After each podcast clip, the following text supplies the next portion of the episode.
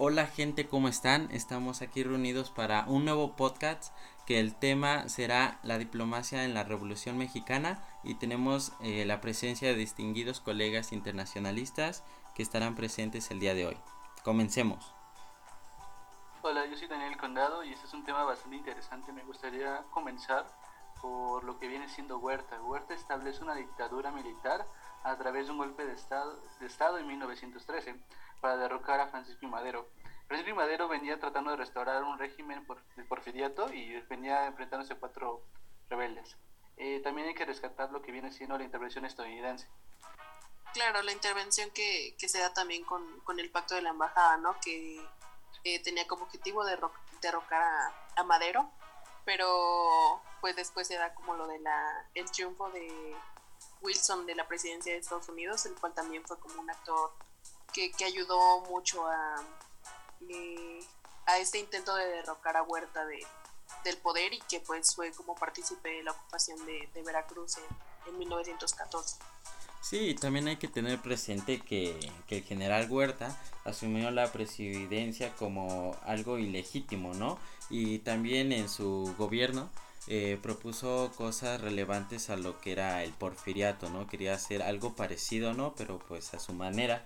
Y también tenemos la presencia en la diplomacia eh, consiguiente de Huerta de Isidro, Isidro, Favela. ¿Qué me pueden decir acerca de él? Bueno, la, este, este personaje fue muy importante en las relaciones exteriores de México en este periodo de la Revolución Mexicana tuvo una labor diplomática que, era resolver la ocupación norteamericana en Veracruz. Él tuvo, eh, este personaje tuvo una... fue muy imponente con los, los norteamericanos y a ellos no les agradó esta soberbia de su parte que lo que lo, este, lo consideran así y malmiraron a México, ¿no? Por esta situación. También claro. era como el, perdón, era el, por así decirlo, el consentido de Carranza, ¿no? Porque él era el sí, que estaba también al frente de, de, este, de México. ¿Sí, compañera? Sí, así, así es, como dice mi compañera, este pues un político historiador y diplomático carrancista el cual pues eh, dio pues una conjunción de documentos y experiencias a través de del cual fueron momentos muy cruciales dentro de la historia de la Revolución Mexicana eh, para derrocar a Madero y dentro del golpe militar. Sí, exacto, en la, la famosa 26 legislatura y la mitad son asesinados, ¿no? Y tampoco este, este personaje no fue tan grato, pero, pero fue muy importante porque en el, en el plan de Guadalupe no fue un golpe de Estado como tal, pero sí se rompió el orden constitucional, puesto que llegó a través de asesinar a, a sus jefes, por así decirlo, ¿no? De esa manera sí. Entonces, se, se, empieza a romper este orden. Sí, también algo muy interesante y hay que recalcarlo es que este este personaje puesto por Carranza fue a proyectar a México al países a los países del sur del continente de América como es este Chile, Brasil, Uruguay y, y no recuerdo el otro país. Es, Argentina. Ah, Argentina, gracias que conformaran pues un proyecto de solidaridad en, en, en el continente, ¿no? En, el, en, en, Latinoamérica, vamos a decirlo así. Y así claro, el, el, conocido ABC, ¿no? Por la, la este, las conferencias del de Niagara Fox en Canadá. Sí, y así proyectaron una, una imagen de la revolución o lo que pasaba en el país, ¿no? Sí, de hecho a mí me llamó bastante la, la atención este personaje ya que él busca una lógica jurídica, algo que en este momento pues no tenían muy bien sentados, pero él trata aún así de hacer que respeten a México en el exterior, a pesar de que su papel tampoco es de, de un orden legal, por así decirlo, él es más defendiendo un movimiento revolucionario. Y hay que fijar la posición del constitucionalismo, ya que él realmente claro. todo el tiempo está pegado a favorecer a México, no se deja. Sí, y también quiero hacerle algo importante de resaltar, eh, cómo veía México este, en el panorama de la Primera Guerra Mundial. Pienso que México en ese momento no estaba como, en tal posición para poder encajar, ya que estaba resolviendo bastantes problemas internos. Sí, pero aunque tuvo como esto de, de del telegrama, ¿no? Del telegrama Zimmerman, en el cual este, pues el ministro alemán le prometía a México que si, si México ayudaba a Alemania a entrar a Estados Unidos por medio de la frontera mexicana, eh, ellos le iban a regresar los territorios que, que pues ya se habían perdido, ¿no? Pero pues antes de esto Carranza se niega y pues es cuando se mantiene como la posición de México al estar neutral. Y tenemos este en claro, o estamos todos de acuerdo, este, en que México queda aislado como que del mercado comercial entre Europa en el periodo de la Guerra Mundial, ¿no? Y se convirtió en un, bueno, México se convirtió en un productor muy fuerte eh, de petróleo en esos años, quedando por abajo de Estados Unidos como eh, los más grandes petroleros del mundo. Creo que en este momento es importante de lo que es rescatar la doctrina, la doctrina Carranza esta plantea la igualdad del tratado entre países y respeto en las normativas e intereses de soberanía.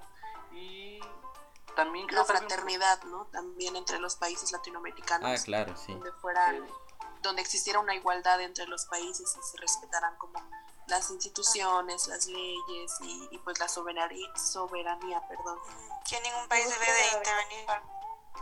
Sí, Ajá, la no, intervención. Ah, de ninguna forma, motivo en los asuntos interiores del otro país. Es que el problema ya no era así la economía, sino ni el intervencionismo, sino las la razón era la imposición de ideologías y la globalización de esas economías en términos internacionales, ¿no? Sí. Claro, también creo que, que, otra parte como importante fue el, esta parte de, del trato a los extranjeros, que debía de ser un trato igualitario y donde no fueran como privilegiados por el hecho de, pues sí, de ser extranjeros, ¿no? Que se les tratara igual que a los nacionales. Creo que hay un claro ejemplo de lo de la Carta Magna, ¿no? Porque es donde buscan crear beneficios hacia los extranjeros y eso contradicía un poco a la ideología de Carranza y de la Constitución.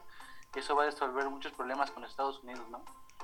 Pues sí, porque bueno, esa, bueno, mi opinión creo que fue como que la principal razón de por qué Estados Unidos tuvo mucha intervención durante la revolución, porque pues ellos veían por sus intereses propios, por sus inversiones dentro del país, por por ejemplo, lo del telegrama, el, eh, lo que pudo, o sea, los peligros que puede presentar México siendo tan cercanos a un país que puede tener mucho potencial. Siento que eso fue eh, la razón de por qué Estados Unidos tuvo mucha intervención dentro de México, principalmente, principalmente por sus intereses propios. Sí, también hay que, creo tener... que eso siempre ha sido como, como un factor principal, ¿no? Perdón, creo que siempre ha sido como ese esa intención de Estados Unidos el siempre ver por sí mismos, pero creo que también fue algo como muy importante lo, lo que se conoce como los tres no de Carranza, ¿no? Ante Estados Unidos, que de hecho él mencionaba, ¿no? Que, que él se negaba a recibir como toda esta ayuda de Estados Unidos a intervenir, porque sabía que al aceptar la ayuda, este, pues se le iba a deber a Estados Unidos, se le iba a deber como, no sé, después tenía, iban a tener que ceder ante las condiciones que, ellos le impusieran, ¿no? Porque pues a final de cuentas Estados Unidos no lo hacía como por bueno por buenas gentes. Por buenos no, y también hay que retomar que en la actualidad pasa, ¿no? O sea, esto no es de, de la etapa en la etapa de la revolución, perdón, sino que es en todo el periodo que tuvo México, ¿no? Que Estados Unidos siempre ha estado al margen de bueno, nosotros siempre estamos al margen de Estados Unidos. Así, claro. Y unos puntos muy importantes que quiero resaltar es que pues en eh, México en su diplomacia de esta época eh, defendió mucho sus intereses con el tal de con el éxito con tal de que las se dieran por medio de instituciones multilaterales.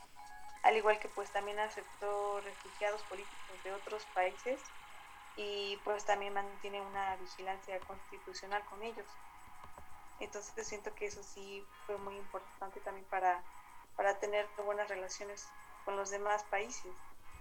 Sí, y siento, que, y siento que, bueno, que la verdad México ha tenido buenos personajes en, en, el, en, la política exterior y ha tenido buena, ha tomado también buenas decisiones aparte de, de todo lo que es pero siempre vivimos, o sea, siempre estamos como en las sombras de Estados Unidos, siempre estamos... Que, mi parecer que... Perdón, perdón. Bueno, es que yo, he escuchado tanto este, personas de, de, Colombia, de Argentina, que, o sea, que les, les preguntas de no, o les digo, estoy de México y ellos tienen a México como, uff, o sea, México, este, no, un buen, o sea, un buen país, pero pero siempre ajá sí sí, exacto. A costa de qué no entonces creo que sí hemos tenido buenos momentos pero siempre nos estamos fijando en el otro lado o sea en Estados Unidos. Siempre estamos ahí o sea creo que todo gira a veces alrededor de, de Estados Unidos y, y no volteamos a ver realmente lo que lo que está en México.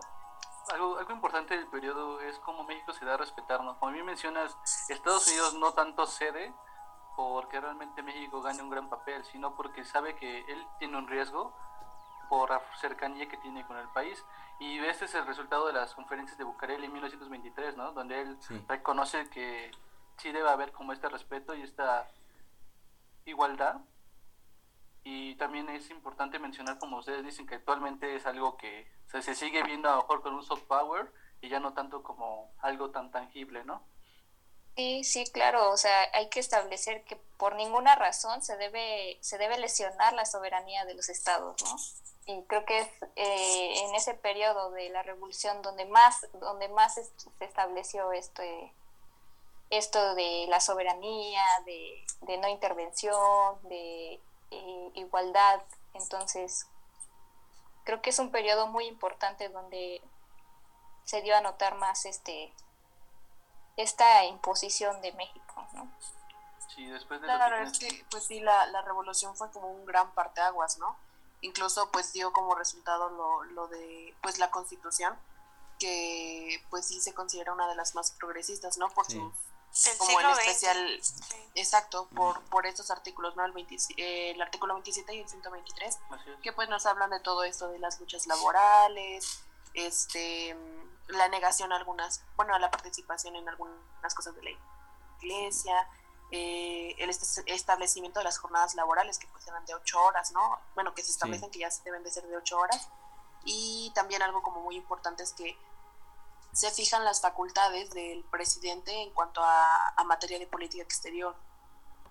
Sí, también, eh, como bien lo dices, eh, para empezar, eh, fue una de las primeras revoluciones del siglo XX y conllevó a una gran constitución que, como bien lo dijiste, fue muy progresista y pues se vieron muchos temas relevantes que pasaban este, en la actualidad, ¿no? En, en el mundo y sirvió de, de, base para muchas naciones. De hecho, sirvió como ejemplo porque de ahí México ha a partir de como de inspiración para las demás partes de América del Sur, ¿no? Exacto. Y sí, siento que sí, siento que en general para pues para el mundo porque fue la primera constitución a ver, compañeros, la primera constitución. una disculpa, eh, tenemos ya muy pocos minutos. Una conclusión general que nos quieran decir o aportar. A mí me gustaría mencionar que México creció mucho en este periodo pero al mismo tiempo también perdió muchas oportunidades. E igual sirvió de inspiración para otros países, pero al tratar de fijarse en ellos, de descuidó el mismo. O, ¿Sí? Este, ¿Alguien más quiere dar su punto de vista o hasta ahí? Pues yo podría decir que, que, que, el objetivo que tenían para, para el exterior era muy bueno, estaba muy cimentado, estaba este, muy se llevaba muy bien a la práctica, pero no, no le ayudó este, a México todo cómo lo malmiraron porque no entendían estas luchas internas que se estaban que estaba estaba este teniendo la nación no entonces para mí es importante eso. Mm, eh, perfecto. Bueno muchas gracias compañeros. Les agradezco su participación espero verlos pronto. Gracias. Gracias. Gracias.